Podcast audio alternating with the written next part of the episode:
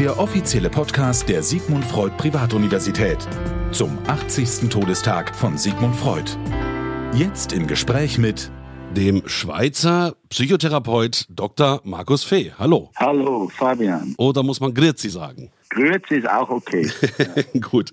Also, Markus Fee ist bekannt auch äh, als Autor von vielen Büchern und äh, wir haben in diesem Podcast schon mit vielen Österreichern und Deutschen gesprochen. Deswegen ist es jetzt interessant, einen Schweizer am Telefon zu haben und äh, vielleicht gleich erstmal die erste Frage. Äh, wie ist es denn um die Psychotherapie in der Schweiz zurzeit bestellt? Ja, die Psychotherapie in der Schweiz äh, zeichnet sich dadurch aus, dass sie im Vergleich zu anderen Ländern staatlich, ja, man könnte sagen, noch nicht überreguliert ist. Das hat natürlich zwei Seiten. Die eine Seite ist die, dass die Refundierung durch die Krankenkasse nur bei Psychiatern geleistet wird, also Psychologen oder Nichtärzte, die können Patienten nicht auf Kasse behandeln. Das hat wiederum zwei Seiten. Einerseits verwehrt das natürlich gewissen Patienten den Zugang. Auf der anderen Seite ermutigt es aber auch Patienten zu investieren und etwas einzusetzen für die Therapie. Das heißt, man hat in der Schweiz quasi auch die Möglichkeit, in einem Freiraum wirklich psychotherapeutisch zu arbeiten mit eher motivierteren Leuten. Also dass die Kultur hier ist in diesem Sinne psychotherapie freundlich, dass die Leute wissen, wir müssen was einsetzen. Es ist nicht, wenn jemand einfach zum Doktor geht und der behandelt einen, sondern es ist eine Zusammenarbeit. Also von daher gesehen hat es, wie gesagt, zwei Seiten. Das ist die Situation der Psychotherapie in der Schweiz. Die Therapeuten in der Schweiz, denen geht es äh, grundsätzlich ganz gut. Das ist ein mhm. sehr etablierter Beruf. Ja, und ja, so ein Psychotherapiegesetz, wie es gerade in Deutschland geplant wird, das soll ja der ganz große Wurf werden, eben halt auch in die Krankenkassen angebunden. Das wäre für die Schweiz undenkbar. Ja, die Schweiz hat ein ein, Psycho ein Psychologieberufegesetz und Psychotherapie ist unter die Psychologieberufe eingereiht. Das ist natürlich standespolitisch ein völliger Unsinn. Aber es ist so, dass die Berufszulassung in der Schweiz nicht automatisch zur Kassenzulassung berechtigt. Und die Kassen wehren sich mit Händen und Füßen und nach einer Mehrheit der Politik wehrt sich mit Händen und Füßen, dass die Psychotherapeuten auf Kasse abrechnen können. Und deshalb ist die Situation, dass wir zwar ein gesetzlich anerkannter Beruf sind, aber eben keine Kassenzulassung haben. Und die Kassen, es ist den, den Gutdünken der Kassen überlassen, ob sie freiwillig an die Psychotherapiekosten beitragen. Ja, das ist ja jetzt alles schon eben die Geschichte heute. Wir wollen ja sprechen über Sigmund Freud und 80 Jahre nach seinem Tod.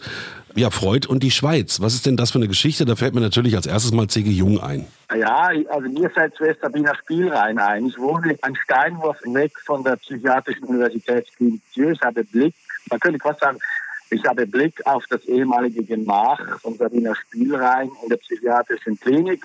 Und die Verbindung von Freud zur Schweiz war insofern jedenfalls in den Anfängen sehr wichtig, als Freud zuerst Jung als Nichtjuden etablieren wollte in der IPA als Präsident und als quasi Zugang zur nichtjüdischen Welt. Er hat dann aber eben mit Sabina Spielrein und dann auch später theoretisch eine große Enttäuschung erlebt an Jung, der sich erstens mal gegenüber dieser Frau, gelinde gesagt, unrühmlich verhalten hat, was Freud dann auch eindeutig eingestanden hat, sich auf die Seite von Sabina Spielrein letztlich dann gestellt hat. Und zweitens ist eben natürlich auch die, die theoretische Ausrichtung von Jung hat sich ja von den Grundprinzipien der Psychoanalyse abgewandt. Mhm. Und deshalb in in Zürich gibt es eine freudsche Hochburg. Also in Zürich ist die freudsche Psychoanalyse stolz und hat sich sogar den Luxus einer Spaltung der Bewegung geleistet. Also es gibt ein offizielles IPA-Institut und es gibt ein freies Seminar. Und diese Spaltung vor 40 Jahren, die hat natürlich mittlerweile etwas skandalös und verloren. Die jungen Kollegen, die arbeiten in beiden Instituten, man arbeitet auch zusammen. Aber man hat hier quasi zwei große psychoanalytische Institute. Ja, die Frau Spielrein hat ja dann auch viel verändert. Danach gab es ja Regeln für Freud in der Psychotherapie, dass man eben äh, zum Patienten einen gewissen Abstand haben muss und äh, sicherlich auch eine wichtige Entwicklung gewesen damals. Ja, die Regel der Abstinenz, das war aufgrund der Wiener Spielrein-Desasters, äh, also der, des Desasters der Behandlung durch Jung, äh, wurde ja dann die Lehranalyse für Analytiker erstmals für obligatorisch erklärt. Vorher war das ja freiwillig. Also vorher, vorher konnte als jeder Mann, der sich ein paar Seminare besucht hat und sich in die Theorie eingelesen hat, konnte anfangen zu analysieren. Und das war natürlich insofern natürlich nicht gut, aber das musste Freude auch zuerst merken, dass die Analytiker ihr eigenes Unbewusstes hinreichend beherrschen, also im Griff haben müssen, können müssen und dann im Griff haben müssen, um eben nicht Missbrauchsgeschichten mit Patienten zu geraten. Mhm. Man muss ja sagen, dass C.G. Jung von Freud fasziniert, begeistert war.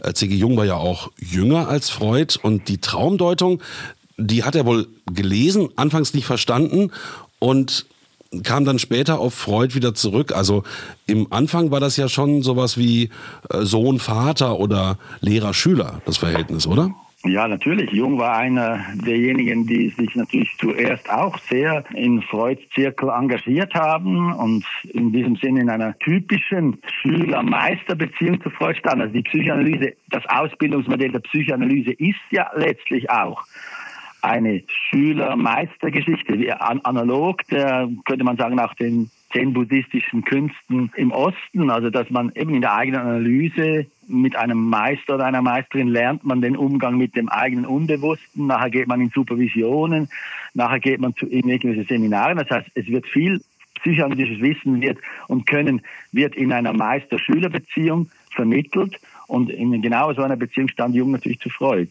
Mhm. Und der Umgang, also wie geht man quasi mit den Meistern um, wenn man sein Handwerk gelernt hat, das ist natürlich auch eine große Herausforderung in der, in der Psychoanalyse. Und Jung musste einfach seinen Meister töten. Es gibt ja diese berühmte Geschichte der Schiffsüberfahrt oder nach Amerika.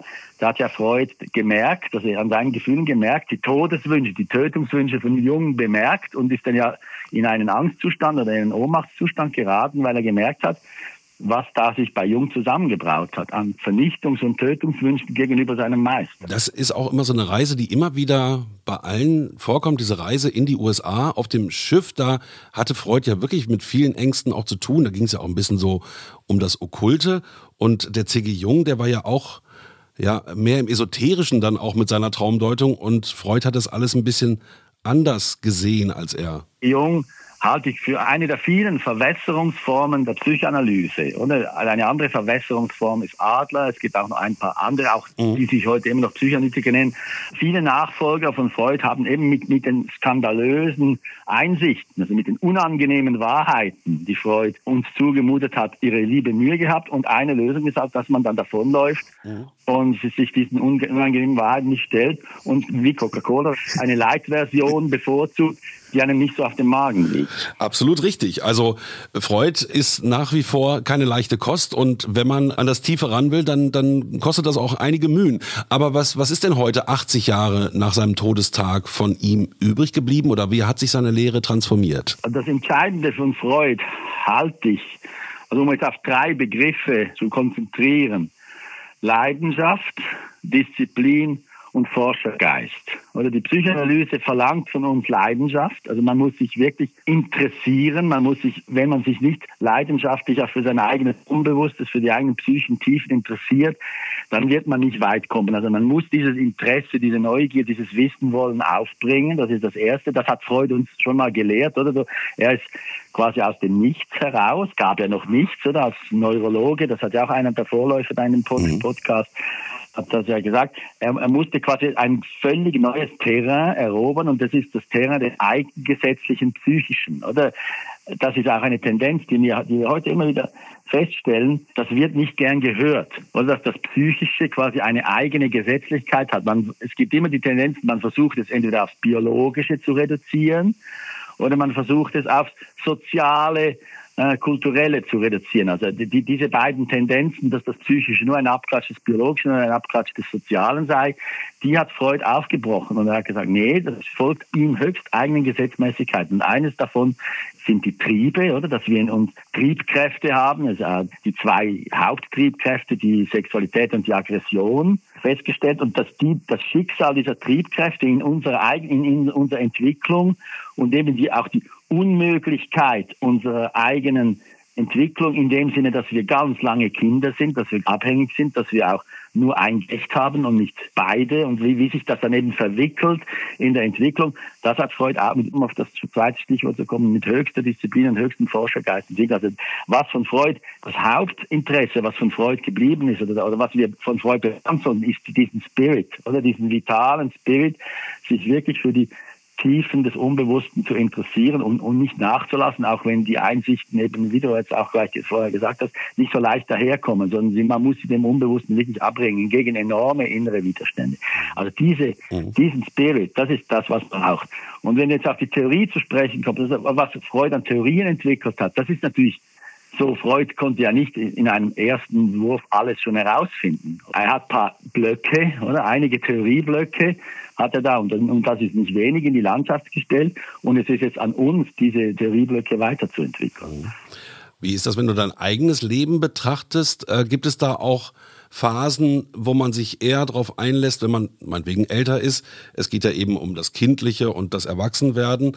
Ist Freud auch für eine gewisse, sagen wir mal, Altersklasse richtig? Das würde ich gar nicht meinen. Ich halte das für ein Klischee. Freuds Leben selbst ist ja eigentlich ein hochinteressantes Beispiel. Also wenn, wenn ich, ich habe in der Vorbereitung dieses Podcasts auch mal überlegt, wie lebe ich eigentlich ich? Oder was habe ich für ein, ich, Markus Pfeffer, ein Verhältnis zur, mhm. zur Psychoanalyse? Und ich, ich merke, meine persönliche Situation ist nicht unähnlich, nicht strukturunähnlich derjenigen Freuds.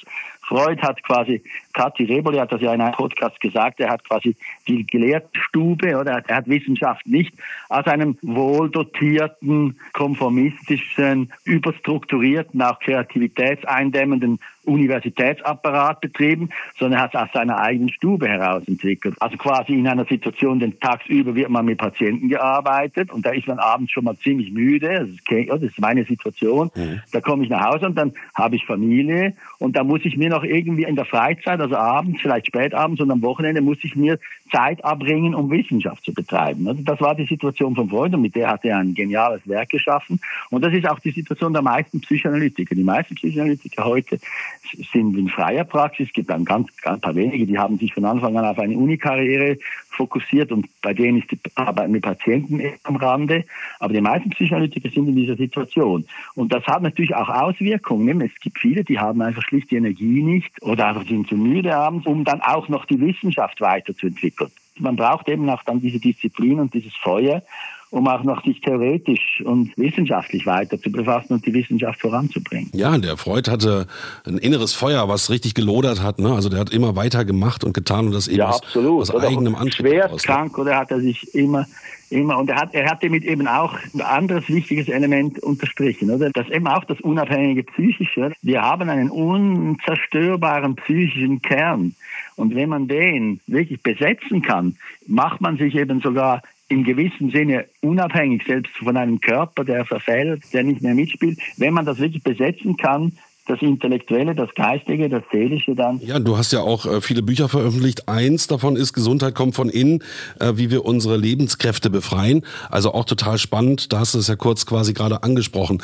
Ich habe aber noch eine andere Sache, so als Außenstehender, was ich immer wieder beobachte, ist, warum äh, fetzen sich die Psychologen und die Psychotherapeuten eigentlich so sehr und warum gibt es da immer wieder Streit in der Herangehensweise, Dinge zu sehen? Meinst du jetzt die theoretischen Differenzen mehr oder was meinst du genau? Oder meinst du mehr die institutionellen Machtkämpfe? Ja, beides im Grunde genommen. Oder die, man, die institutionellen Machtkämpfe, das ist etwas anderes. Das ist mehr oder weniger inhaltsleer. Natürlich wird das inhaltlich dann meistens verbrämt. Aber es ist natürlich so, jede Institution, sei es nun ein Fußballclub oder ein, ein psychoanalytischer Verein oder mhm. irgendeine politische Partei, ist natürlich ein Tummelfeld des aggressiven Triebs. Also dort geht es halt einfach, man muss es sagen, vor allem um Macht. Die Machtfragen in der psychoanalytischen Institution, die sind natürlich genauso virulent, wie sie in einer politischen Partei oder in einem Fußballclub virulent sind. Und darum ist es einfach nur, nur menschlich und die Psychoanalytiker sollten allenfalls von ihrer Fähigkeit zu reflektieren etwas besser gerüstet sein. Aber auch das darf man eben nicht überbewerten, wie, wie du jetzt ja festgestellt hast. Also diese Machtkämpfe, diese Intrigen in der psychoanalytischen Bewegung unterscheiden sich in nichts von den Machtkämpfen und Intrigen in der Sozialdemokratischen Partei Deutschland. gut, dann bin ich ja beruhigt für diese Erklärung. Sehr gut. Ähm, aber, aber was das, der andere Punkt ist, sind natürlich die wissenschaftlichen, inhaltlichen Differenzen, oder die echten wissenschaftlichen.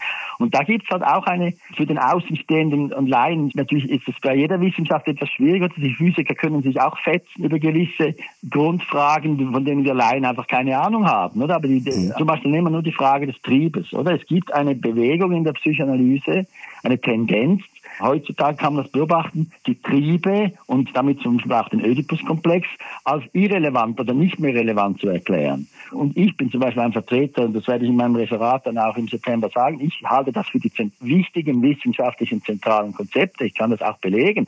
Aber es gibt eben auch andere Positionen, die mehr unter dem Einfluss stehen das Psychische ist mehr ein Abklatsch des Außen, die die ganze Psyche nicht so von der inneren Dynamik her begreifen wollen. Und für Laien wirkt das von außen gesehen einigermaßen befremdlich, oder wenn da, da leidenschaftliche theoretische Debatten zum Teil mit großem Affekt geführt werden.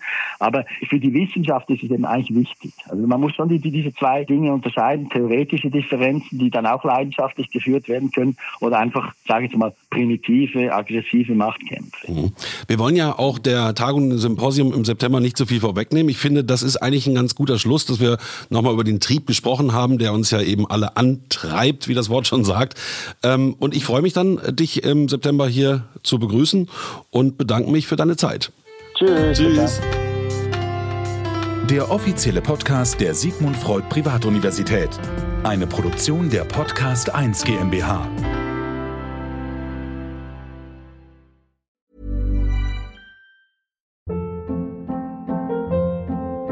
Hold up. What was that? Boring. No flavor. That was as bad as those leftovers you ate all week. Kiki Palmer here, and it's time to say hello to something fresh and guilt-free. Hello Fresh. Jazz up dinner with pecan-crusted chicken or garlic butter shrimp scampi. Now that's music to my mouth. Hello Fresh. Let's get this dinner party started. Discover all the delicious possibilities at hellofresh.com.